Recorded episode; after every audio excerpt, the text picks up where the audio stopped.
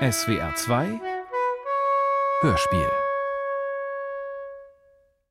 Ein Brief des Lord Chandos von Hugo von Hoffmannsthal. Remix. Dies ist der Brief, den Philip Lord Chandos, jüngerer Sohn des Earl of Bath, an Francis Bacon, später Lord Verulam und Viscount St. Albans schrieb, um sich bei diesem Freunde wegen des gänzlichen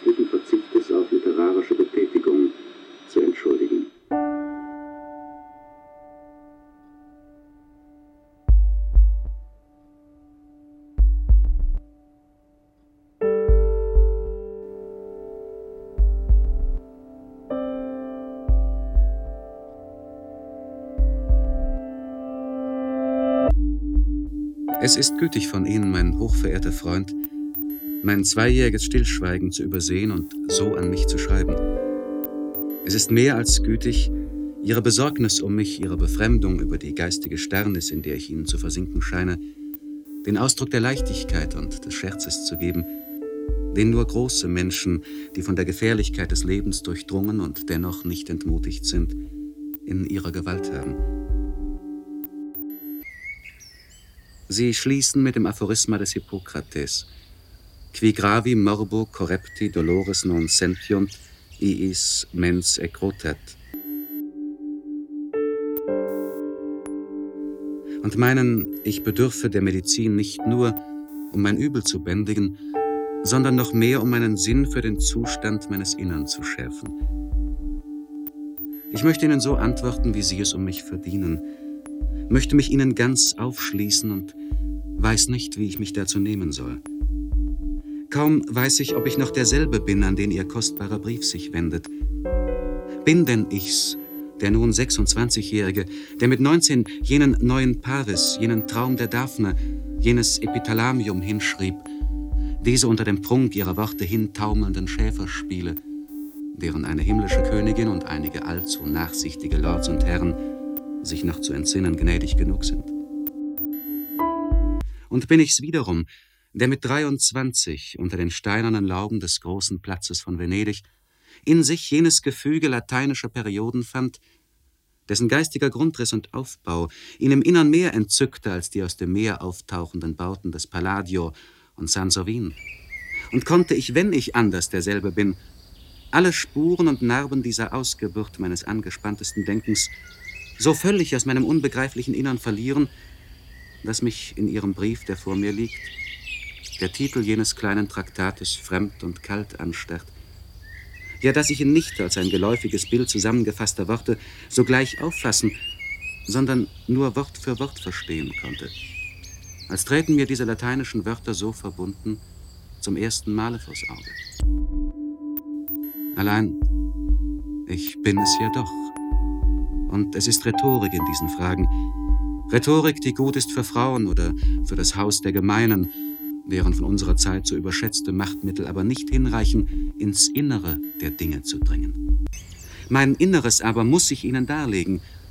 Eine Sonderbarkeit, eine Unart, wenn Sie wollen, eine Krankheit meines Geistes. Wenn Sie begreifen sollen, dass mich ein ebensolcher brückenloser Abgrund von den scheinbar vor mir liegenden literarischen Arbeiten trennt, als von denen, die hinter mir sind.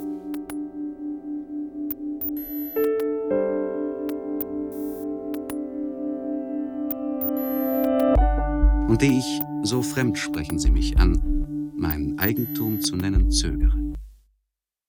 Ich weiß nicht, ob ich mehr die Eindringlichkeit Ihres Wohlwollens oder die unglaubliche Schärfe Ihres Gedächtnisses bewundern soll, wenn Sie mir die verschiedenen kleinen Pläne wieder hervorrufen, mit denen ich mich in den gemeinsamen Tagen schöner Begeisterung trug.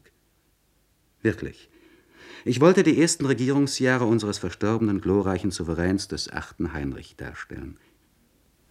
Die hinterlassenen Aufzeichnungen meines Großvaters, des Herzogs von Exeter, über seine Negoziationen mit Frankreich und Portugal, gaben mir eine Art von Grundlage. Und aus dem Salust floss in jenen glücklichen, belebten Tagen, wie durch nie verstopfte Röhren, die Erkenntnis der Form in mich herüber.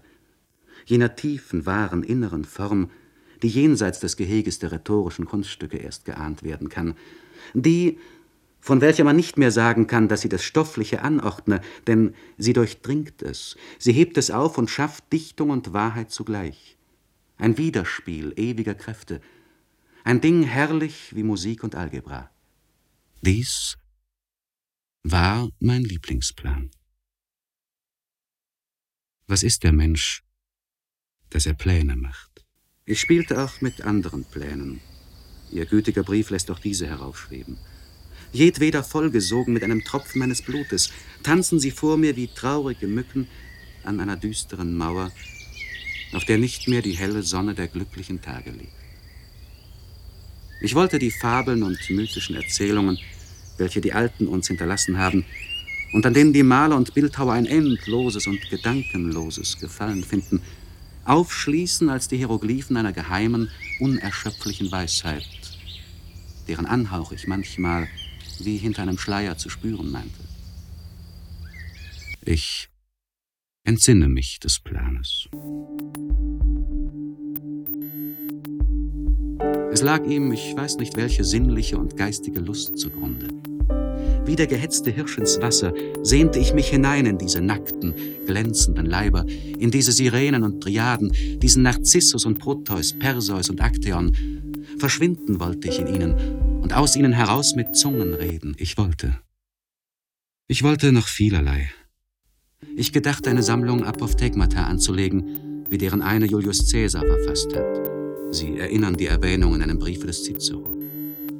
Hier gedachte ich, die merkwürdigsten Aussprüche nebeneinander zu setzen, welche mir im Verkehr mit den gelehrten Männern und den geistreichen Frauen unserer Zeit oder mit besonderen Leuten aus dem Volk oder mit gebildeten und ausgezeichneten Personen auf meinen Reisen zu sammeln gelungen wäre. Damit wollte ich schöne Sentenzen und Reflexionen aus den Werken der Alten und der Italiener vereinigen und was mir sonst an geistigen Zieraten in Büchern, Handschriften oder Gesprächen entgegentrete. Ferner die Anordnung besonders schöner Feste und Aufzüge, merkwürdige Verbrechen und Fälle von Raserei, die Beschreibung der größten und eigentümlichsten Bauwerke in den Niederlanden, in Frankreich und Italien und noch vieles andere.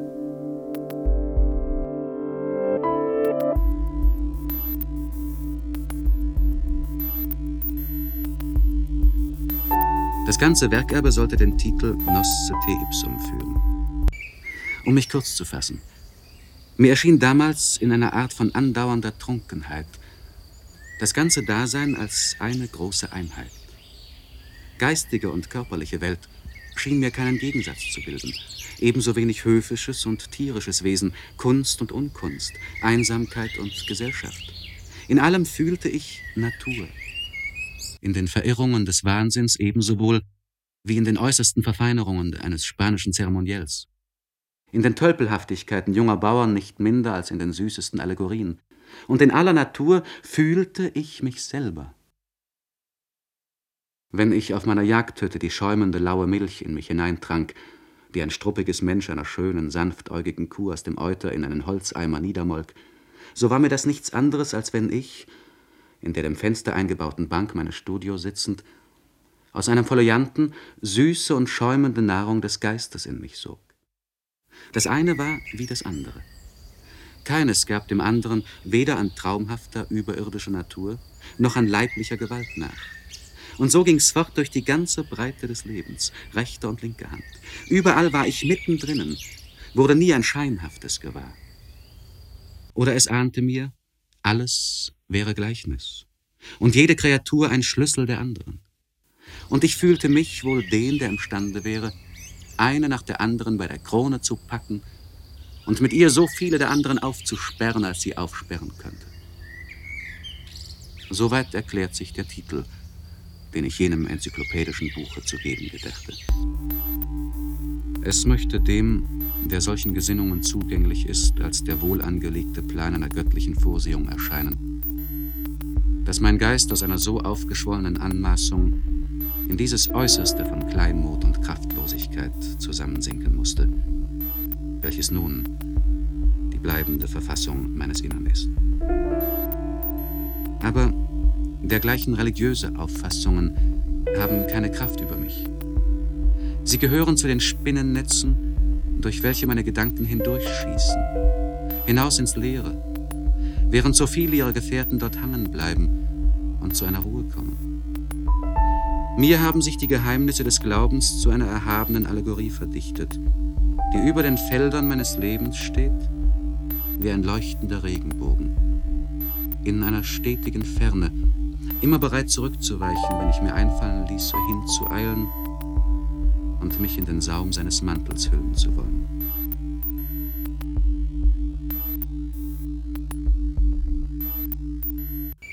Aber, mein verehrter Freund, auch die irdischen Begriffe entziehen sich mir in der gleichen Weise. Wie soll ich es versuchen, Ihnen diese seltsamen geistigen Qualen zu schildern? Dieses Emporschnellen der Fruchtzweige über meinen ausgestreckten Händen, dies Zurückweichen des murmelnden Wassers vor meinen dürstenden Lippen. Mein Fall ist in Kürze dieser. Es ist mir völlig die Fähigkeit abhanden gekommen, über irgendetwas zusammenhängend zu denken oder zu sprechen. Zuerst wurde es mir allmählich unmöglich, ein höheres oder allgemeineres Thema zu besprechen und dabei jene Worte in den Mund zu nehmen, deren sich doch alle Menschen ohne Bedenken geläufig zu bedienen pflegen. Ich empfand ein unerklärliches Unbehagen, die Worte Geist, Seele oder Körper nur auszusprechen. Ich fand es innerlich unmöglich, über die Angelegenheiten des Hofes, die Vorkommnisse im Parlament oder was Sie sonst wollen, ein Urteil herauszubringen. Und dies nicht etwa aus Rücksichten irgendwelcher Art, denn Sie kennen meinen bis zur Leichtfertigkeit gehenden Freimut, sondern die abstrakten Worte, deren sich doch die Zunge naturgemäß bedienen muss, um irgendwelches Urteil an den Tag zu geben, zerfielen mir im Munde wie modrige Pilze. Es begegnete mir, dass ich meiner vierjährigen Tochter Carina Pompiglia eine kindische Lüge, deren sie sich schuldig gemacht hatte, verweisen und sie auf die Notwendigkeit, immer wahr zu sein, hinführen wollte? Und dabei die mir im Munde zuströmenden Begriffe plötzlich eine solche schillernde Färbung annahmen und so ineinander überflossen, dass ich den Satz, so gut es ging, zu Ende haspelnd, so wie wenn mir unwohl geworden wäre und auch tatsächlich bleich im Gesicht und mit einem heftigen Druck auf der Stirn, das Kind allein ließ, die Tür hinter mir zuschlug und mich erst zu Pferde, auf der einsamen Hutweide einen guten Galopp nehmend, wieder einigermaßen herstellte. Allmählich aber breitete sich diese Anfechtung aus wie ein um sich fressender Rost. Es wurden mir auch im familiären und hausbackenen Gespräch alle die Urteile, die leichthin und mit schlafwandelnder Sicherheit abgegeben zu werden pflegen, so bedenklich, dass ich aufhören musste, an solchen Gesprächen irgend teilzunehmen. Mit einem unerklärlichen Zorn, den ich nur mit Mühe notdürftig verbarg, erfüllte es mich, dergleichen zu hören wie diese Sache ist für den oder jenen gut oder schlecht ausgegangen, Sheriff N ist ein böser, Prediger T ein guter Mensch, Pächter M ist zu bedauern, seine Söhne sind Verschwender, ein anderer ist zu beneiden, weil seine Töchter haushälterisch sind, eine Familie kommt in die Höhe, eine andere ist im Hinabsinken. Dies alles erschien mir so unbeweisbar, so lügenhaft, so löcherig wie nur möglich. Mein Geist zwang mich, alle Dinge, die in einem solchen Gespräch vorkamen, in einer unheimlichen Nähe zu sehen. So wie ich einmal in einem Vergrößerungsglas ein Stück von der Haut meines kleinen Fingers gesehen hatte, das einem Blachfeld mit Furchen und Höhlen glich.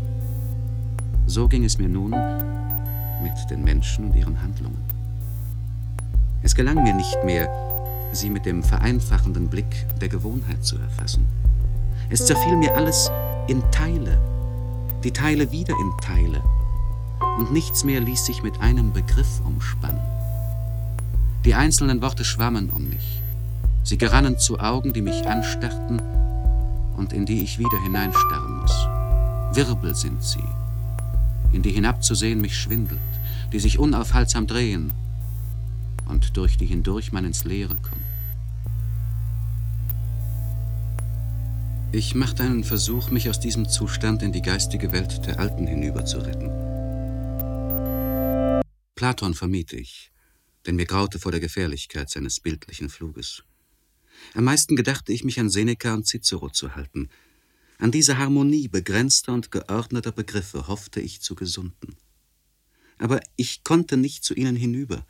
Diese Begriffe, ich verstand sie wohl. Ich sah ihr wundervolles Verhältnisspiel vor mir aufsteigen wie herrliche Wasserkünste, die mit goldenen Bällen spielen. Ich konnte sie umschweben und sehen, wie sie zueinander spielten. Aber sie hatten es nur miteinander zu tun. Und das Tiefste, das Persönliche meines Denkens blieb von ihrem Reigen ausgeschlossen. Es überkam mich unter ihnen das Gefühl furchtbarer Einsamkeit. Mir war zumut wie einem, der in einem Garten mit lauter augenlosen Statuen eingesperrt wäre. Ich flüchtete wieder ins Freie. Seither führe ich ein Dasein, das Sie, fürchte ich, kaum begreifen können. So geistlos, so gedankenlos fließt es dahin. Ein Dasein, das sich freilich von dem meiner Nachbarn, meiner Verwandten und der meisten landbesitzenden Edelleute dieses Königreiches kaum unterscheidet und das nicht ganz ohne freudige und belebende Augenblicke ist. Es wird mir nicht leicht, Ihnen anzudeuten, worin diese guten Augenblicke bestehen. Die Worte lassen mich wiederum im Stich. Denn es ist hier etwas völlig Unbenanntes und auch wohl kaum Benennbares, das in solchen Augenblicken irgendeine Erscheinung meiner alltäglichen Umgebung mit einer überschwellenden Flut höheren Lebens wie ein Gefäß erfüllend mir sich ankündet. Ich kann nicht erwarten, dass Sie mich ohne Beispiel verstehen.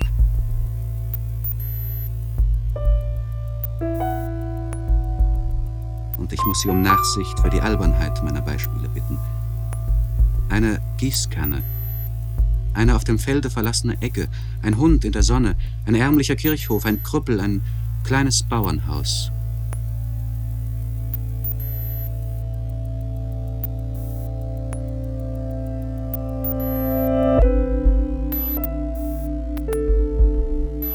All dies kann das Gefäß meiner Offenbarung. Jeder dieser Gegenstände und die tausend anderen ähnlichen, über die sonst ein Auge mit selbstverständlicher Gleichgültigkeit hinweggleitet, kann für mich plötzlich in irgendeinem Moment den herbeizuführen auf keiner Weise in meiner Gewalt steht, ein erhabenes und rührendes Gepräge annehmen, das auszudrücken mir alle Worte zu arm scheinen. Ja, es kann auch die bestimmte Vorstellung eines abwesenden Gegenstandes sein, dem die unbegreifliche Auserwählung zuteil wird, mit jener sanft und jäh steigenden Flut göttlichen Gefühles bis an den Rand gefüllt zu werden.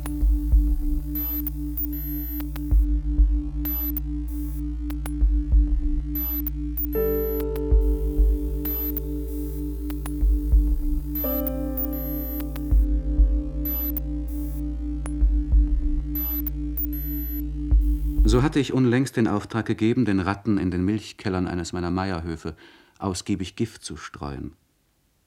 Ich ritt gegen Abend aus und dachte, wie Sie vermuten können, nicht weiter an die Sache. Da, wie ich im tiefen, aufgeworfenen Ackerboden Schritt reite, nichts Schlimmeres in meiner Nähe als eine aufgescheuchte Wachtelbrut und in der Ferne über den welligen Feldern die große sinkende Sonne, tut sich mir im Innern plötzlich dieser Keller auf, erfüllt mit dem Todeskampf dieses Volks von Ratten. Alles war in mir. Die mit dem süßlich scharfen Geruch des Giftes angefüllte, kühl dumpfe Kellerluft und das Gellen der Todesschreie, die sich an modrigen Mauern brachen, diese ineinander geknäulten Krämpfe der Ohnmacht, durcheinander hinjagenden Verzweiflungen, das wahnwitzige Suchen der Ausgänge, der kalte Blick der Wut, wenn zwei einander an der verstopften Ritze begegnen – aber was versuche ich wiederum Worte, die ich verschworen habe?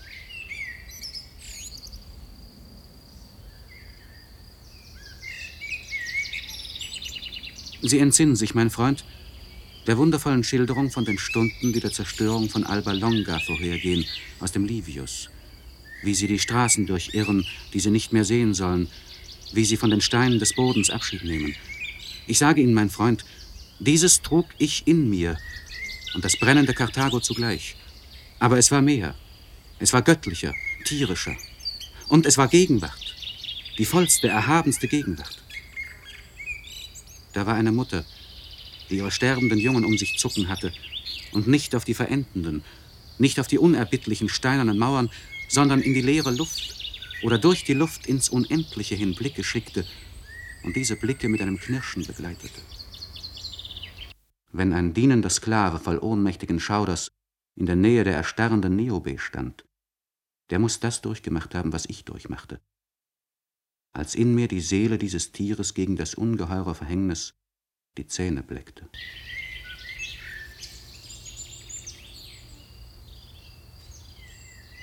Vergeben Sie mir diese Schilderung.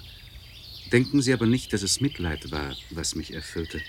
Das dürfen Sie ja nicht denken, sonst hätte ich mein Beispiel sehr ungeschickt gewählt. Es war viel mehr und viel weniger als Mitleid. Ein ungeheures Anteilnehmen, ein Hinüberfließen in jene Geschöpfe oder ein Fühlen, dass ein Fluidum des Lebens und Todes, des Traumes und Wachens für einen Augenblick in sie hinübergeflossen ist. Von woher? Denn was hätte es mit Mitleid zu tun, was mit begreiflicher menschlicher Gedankenverknüpfung, wenn ich an einem anderen Abend unter einem Nussbaum eine halbvolle Gießkanne finde, die ein Gärtnerbursche dort vergessen hat, und wenn mich diese Gießkanne und das Wasser in ihr, das vom Schatten des Baumes finster ist, und ein Schwimmkäfer, der auf dem Spiegel dieses Wassers von einem dunklen Ufer zum anderen rudert, wenn diese Zusammensetzung von Nichtigkeiten mich mit einer solchen Gegenwart des Unendlichen durchschauert, von den Wurzeln der Haare bis ins Mark der Fersen mich durchschauert, dass ich in Worte ausbrechen möchte, von denen ich weiß, fände ich sie, so würden sie jene Cherubim, an die ich nicht glaube, niederzwingen. Und dass ich dann von jener Stelle schweigend mich wegkehre und nach Wochen wenn ich dieses Nussbaumes ansichtig werde, mit scheuem seitlichen Blick daran vorübergehe, weil ich das Nachgefühl des Wundervollen, das dort um den Stamm weht, nicht verscheuchen will, nicht vertreiben die mehr als irdischen Schauer, die um das Buschwerk in jener Nähe immer noch nachwogen. In diesen Augenblicken wird eine nichtige Kreatur, ein Hund, eine Ratte, ein Käfer, ein verkümmerter Apfelbaum, ein sich über den Hügel schlängelnder Karrenweg, ein moosbewachsener Stein, mir mehr als die schönste, hingebendste Geliebte der glücklichsten Nacht mir je gewesen ist. Diese stummen und manchmal unbelebten Kreaturen heben sich mir mit einer solchen Fülle, einer solchen Gegenwart der Liebe entgegen, dass mein beglücktes Auge auch ringsum auf keinen toten Fleck zu fallen vermag.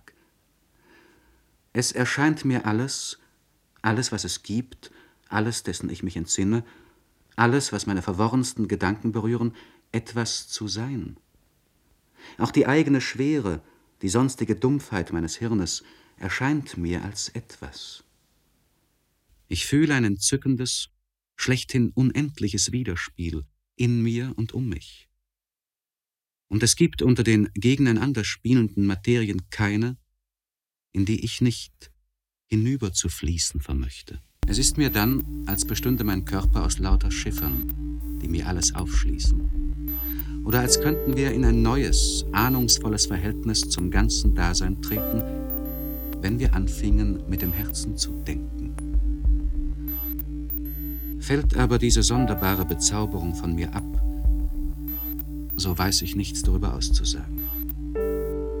Ich könnte dann ebenso wenig in vernünftigen Worten darstellen, worin diese mich und die ganze Welt durchwebende Harmonie bestanden und wie sie sich mir fühlbar gemacht habe, als ich ein genaueres über die inneren Bewegungen meiner Eingeweide oder die Stauungen meines Blutes anzugeben vermöchte.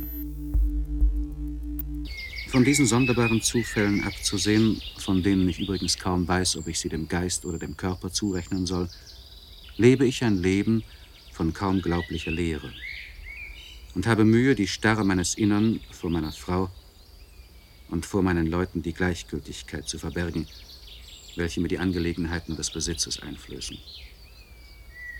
Die gute und strenge Erziehung, welche ich meinem seligen Vater verdanke, und die frühzeitige Gewöhnung, keine Stunde des Tages unausgeführt zu lassen, sind es, scheint mir allein, welche meinem Leben nach außen hin einen genügenden Halt und den meinem Stande und meiner Person angemessenen Anschein bewahren. Ich baue einen Flügel meines Hauses um. und bringe es zustande, mich mit dem Architekten hier und da über die Fortschritte seiner Arbeit zu unterhalten. Ich bewirtschafte meine Güter, und meine Pächter und Beamten werden mich wohl etwas wortkarger, aber nicht ungütiger als früher finden. Keiner von ihnen, der mit abgezogener Mütze vor seiner Haustüre steht, wenn ich abends vorüberreite, wird eine Ahnung haben, dass mein Blick, den er respektvoll aufzufangen gewohnt ist, mit stiller Sehnsucht über die morschen Bretter hinstreicht, unter denen er nach den Regenwürmern zum Angeln zu suchen pflegt, durchs enge, vergitterte Fenster in die dumpfe Stube taucht, wo in der Ecke das niedrige Bett mit bunten Laken immer auf einen zu warten scheint, der sterben will, oder auf einen, der geboren werden soll. Dass mein Auge lange an den hässlichen jungen Hunden hängt oder an der Katze, die geschmeidig zwischen Blumenscherben durchkriecht, und dass es unter all den ärmlichen und plumpen Gegenständen einer bäuerischen Lebensweise nach jenem einen sucht, dessen unscheinbare Form, dessen von niemand beachtetes Daliegen oder Lehnen, dessen stumme Wesenheit zur Quelle jenes rätselhaften, wortlosen, schrankenlosen Entzückens werden kann denn mein unbenanntes, seliges Gefühl wird eher aus einem fernen, einsamen Hirtenfeuer mir hervorbrechen, als aus dem Anblick des gestirnten Himmels. Eher aus dem Zirpen einer letzten, dem Tode nahen Grille, wenn schon der Herbstwind winterliche Wolken über die öden Felder hintreibt, als aus dem majestätischen Dröhnen der Orgel. Und ich vergleiche mich manchmal in Gedanken mit jenem Crassus, dem Redner, von dem berichtet wird, dass er eine zahme Muräne, einen dumpfen, rotäugigen, stummen Fisch seines Zierteiches so über alle Maßen lieb gewann, dass es zum Stadtgespräch wurde. Und als ihm einmal im Senat Domitius vorwarf, er habe über den Tod dieses Fisches Tränen vergossen und ihn dadurch als einen halben Narren hinstellen wollte, gab ihm Crassus zur Antwort: So habe ich beim Tode meines Fisches getan, was ihr weder bei eurer ersten noch eurer zweiten Frau tot getan habt. Ich weiß nicht, wie oft mir dieser Crassus mit seiner Muräne als ein Spiegelbild meines Selbst über den Abgrund der Jahrhunderte hergeworfen in den Sinn kommt. Nicht aber wegen dieser Antwort, die er dem Domitius gab. Die Antwort brachte die Lacher auf seine Seite, so dass die Sache in einen Witz aufgelöst war. Mir aber geht die Sache nahe. Die Sache, welche dieselbe geblieben wäre, auch wenn Domitius um seine Frauen blutige Tränen des aufrichtigsten Schmerzes geweint hätte. Dann stünde ihm noch immer Crassus gegenüber, mit seinen Tränen um seine Muräne. Und über diese Figur, deren Lächerlichkeit und Verächtlichkeit mitten in einem die erhabensten Dinge beratenden, weltbeherrschenden Senat so ganz ins Auge springt, über diese Figur zwingt mich ein unnennbares Etwas in einer Weise zu denken, die mir vollkommen töricht erscheint. Im Augenblick, wo ich versuche, sie in Worten auszudrücken. Das Bild dieses Crassus ist zuweilen nachts in meinem Hirn wie ein Splitter, um den herum alles schwert, pulst und kocht. Es ist mir dann, als geriete ich selber in Gärung, würfe Blasen auf, wallte und funkelte. Und das Ganze ist eine Art fieberisches Denken, aber Denken in einem Material, das unmittelbarer, flüssiger, glühender ist als Worte. Es sind gleichfalls Wirbel, aber solche, die nicht wie die Wirbel der Sprache ins Bodenlose zu führen scheinen, sondern irgendwie in mich selber und in den tiefsten Schoß des Friedens. Ich habe Sie, mein verehrter Freund, mit dieser ausgebreiteten Schilderung eines unerklärlichen Zustandes, der gewöhnlich in mir verschlossen bleibt, über Gebühr belästigt. Sie waren so gütig, Ihre Unzufriedenheit darüber zu äußern, dass kein von mir verfasstes Buch mehr zu Ihnen kommt, Sie für das Entbehren meines Umganges zu entschädigen. Ich fühlte in diesem Augenblick mit einer Bestimmtheit, die nicht ganz ohne ein schmerzliches Beigefühl war, dass ich auch im kommenden und im folgenden und in allen Jahren dieses meines Lebens kein englisches und kein lateinisches Buch schreiben werde. Und dies aus dem einen Grund, dessen mir peinliche Seltsamkeit mit ungeblendetem Blick dem vor ihnen harmonisch ausgebreiteten Reiche der geistigen und leiblichen Erscheinungen an seiner Stelle einzuordnen, ich ihre unendlichen geistigen Überlegenheit überlasse. nämlich weil die Sprache, in welcher nicht nur zu schreiben, sondern auch zu denken mir vielleicht gegeben wäre, weder die lateinische, noch die englische, noch die italienische und spanische ist, sondern eine Sprache, von deren Worten mir auch nicht eines bekannt ist. Eine Sprache, in welcher die stummen Dinge zu mir sprechen und in welcher ich vielleicht einst im Grabe vor einem unbekannten Richter mich verantworten werde. Ich wollte, es wäre mir gegeben, in die letzten Worte dieses voraussichtlich letzten Briefes, den ich an Francis Bacon schreibe, all die Liebe und Dankbarkeit, alle die ungemessene Bewunderung zusammenzupressen, die ich für den größten Wohltäter meines Geistes, für den ersten Engländer meiner Zeit im Herzen hege und darin hegen werde, bis der Tod es bersten macht. Anno Domini 1603, diesen 22. August. Philip Chandos. Ein Brief des Lord Chandos von Hugo von Hoffmannsthal. Remix. Stimme Heiner Schmidt in einer SWF-Aufnahme von 1963. Ton und Technik Martin Vögele. Hörspieleinrichtung und Realisation Manfred Hess. Produktion Südwestrundfunk 2018